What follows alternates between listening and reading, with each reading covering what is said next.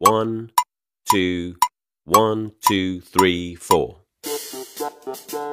大社会，小新闻，新鲜事儿，天天说。朋友们，你们好，这里是天天说事儿，我是江南。近日，根据媒体的报道。陕西省汉中市有一位年轻的女子乘坐公交车的时候，发现手机丢了。这报警之后呢，警察没有找到手机，因怀疑小偷啊就在车上。于是女子呢对四十多名的乘客挨个的搜身查找，结果呀依然是没有找到，还导致公交呢延误了四十多分钟。这女子对一车的乘客搜身的事情引发了轩然大波。有律师就认为啊，这乘客们为了自证清白，在明整的见证之下呢，愿意配合女子的搜身要求，不存在强迫的情形，也并不违法。这视频之中呢，这名女子还笑着对搜身的女乘客说了：“呃，我就是这样翻一下啊，不好意思，不好意思，谢谢配合啊。”看起来呢没什么问题。这幅画面呢，也有些《红楼梦》里检察大观园的既视感，美得很呢。但就算一车子人好脾气的乘客愿意配合。愿意在接受搜身之后呢才下车，也并不意味着这行为是合法的。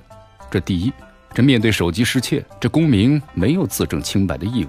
不是说衣服被摸了，这包袋呢被翻了，证明自己呢没有偷藏手机才可以离开现场。这换而言之，这一车子的乘客愿意配合，绝不等于丢了东西在场的人就得自证清白。更重要的是，对公民的搜身呢，涉及到公权力的限制，涉及公民啊不可让渡、不可剥夺的人身权利，它不属于民事权利，也不可以思想受受。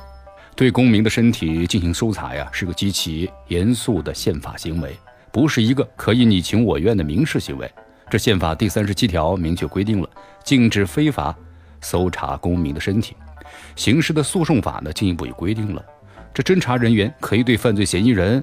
及可能隐藏犯罪或者是罪犯证据的人，身体、物品、住处和其他有关的地方进行搜查。也就是说，哪怕由公安机关来执行搜查的话，也要受到严格的程序的限制。首先的话呢，其搜查的对象仅仅是限于犯罪嫌疑人及其可能隐藏证据的人。进行人身搜查，就必须呢初步的锁定犯罪嫌疑人，有相应的犯罪线索，而不能够有枣没枣打三竿子。对于没有犯罪嫌疑的公民，你就不能够搞广谱性的人身搜查了，否则的话就是滥用搜查权。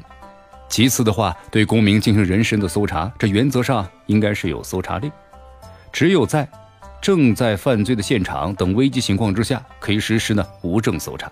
这申请搜查令进搜查，应该是公安机关办案的正常流程、必要的环节，这是为了避免公权力出笼伤人。我国宪法第二百四十五条专门规定了非法搜查罪，哪怕是公安的侦查人员，如果是违反了法律规定进行搜查的话，情节严重的要构成此罪。警察都不可以随随便便的搜查公民，更何况这是丢了手机的一个普通的公民呢？哪怕此次的事件真的是乘客所谓的自愿接受搜查，没有造成严重的后果。也需要在舆论的场所当中呼吁严肃对待权利，严肃对待搜查权。这抓不到偷手机的人，可能只是的放纵了一个犯罪分子。但是这么搞违规的搜查，现实中已经侵害到这么一车人的人身权利。此例一开的话，确定以后不会有人有样学样，丢了东西就要求搜身。因此的话，要防止这样的扭曲的事件被塑造成正能量。此后遇到类似的事件，不愿意接受搜查的，就被贴上了心里有鬼的标签，那只会搞得人人自危，降低社会的法治水平。这里是天天说事儿，我是江南，咱们明天见。